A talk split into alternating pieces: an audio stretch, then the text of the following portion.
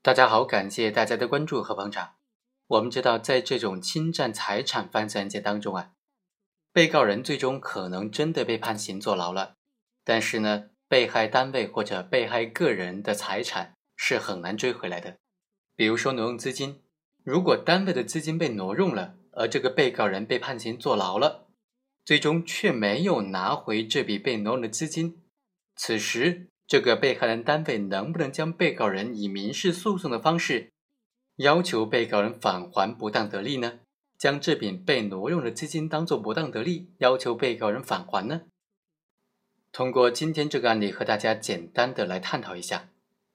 本案的主角董某，他因为刑事犯罪被判决构成挪用资金罪，但是因为这个判决书当中并没有将相应的资金认定为赃款赃物。也没有进行退赔或者追缴，所以被害单位中原银行就认为他们已经不再可能通过司法机关来追赃这种形式追回被挪用的资金了，于是向法院提起了不当得利之诉，要求法院判处被告返还这笔被挪用的资金，案由就是不当得利返还。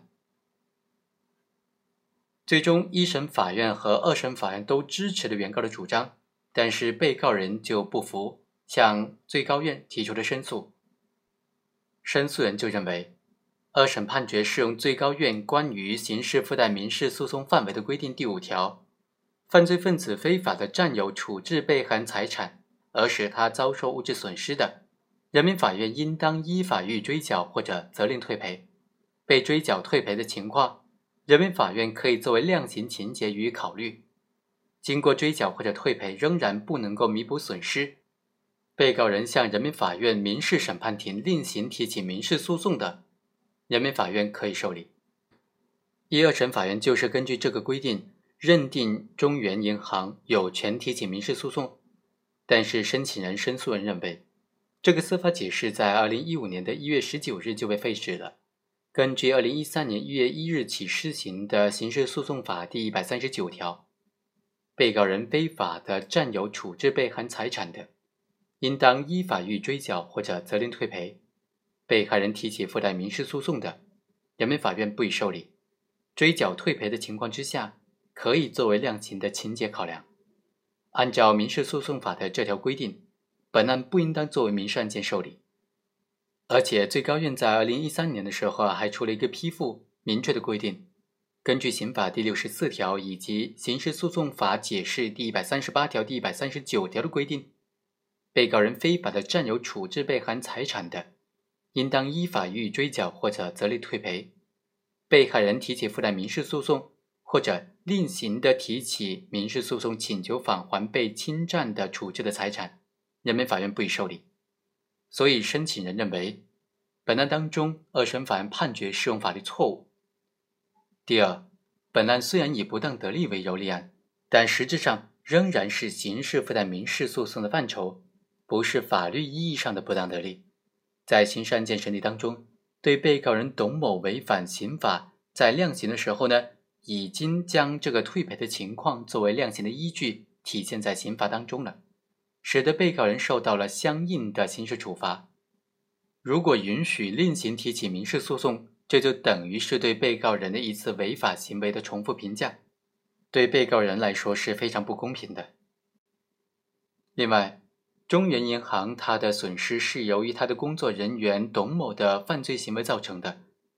所以它的损失应当通过向董某追赃的这种刑事法律途径来解决，而不应当提起民事诉讼。对于申诉人的这个申诉啊，最高法院是怎么认为的呢？最高法院经过审理，就认为，本案当中在一审和二审的时候，最高院关于刑事附带民事诉讼范围的这个规定仍然是有效的，所以二审法院据此作出判决，当然是有法有据的了。第二，董某违反刑法一案，在最高院关于刑事诉讼法司法解释以及最高院关于适用刑法第六十四条有关问题的批复施行之前，其实就已经审结了。而且这个案件并没有对董某挪用的这笔款项进行处置，所以原审法院有权提起民事诉讼。第三，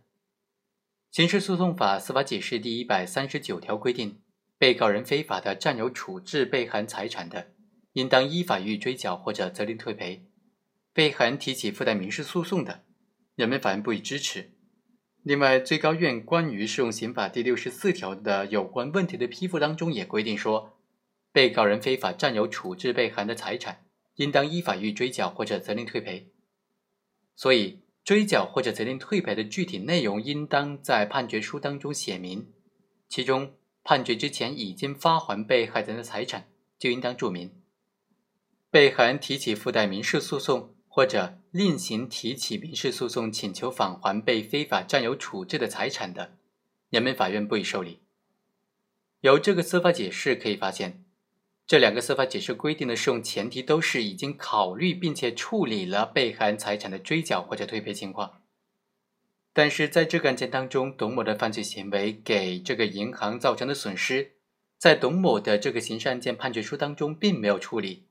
所以这和上述的规定适用的前提是有明显的区别的。因此，原审法院对于本案当中作出的判决明显是成立的。于是，最高院驳回了申请人的再审申请。好，以上就是本期的全部内容，我们下期再会。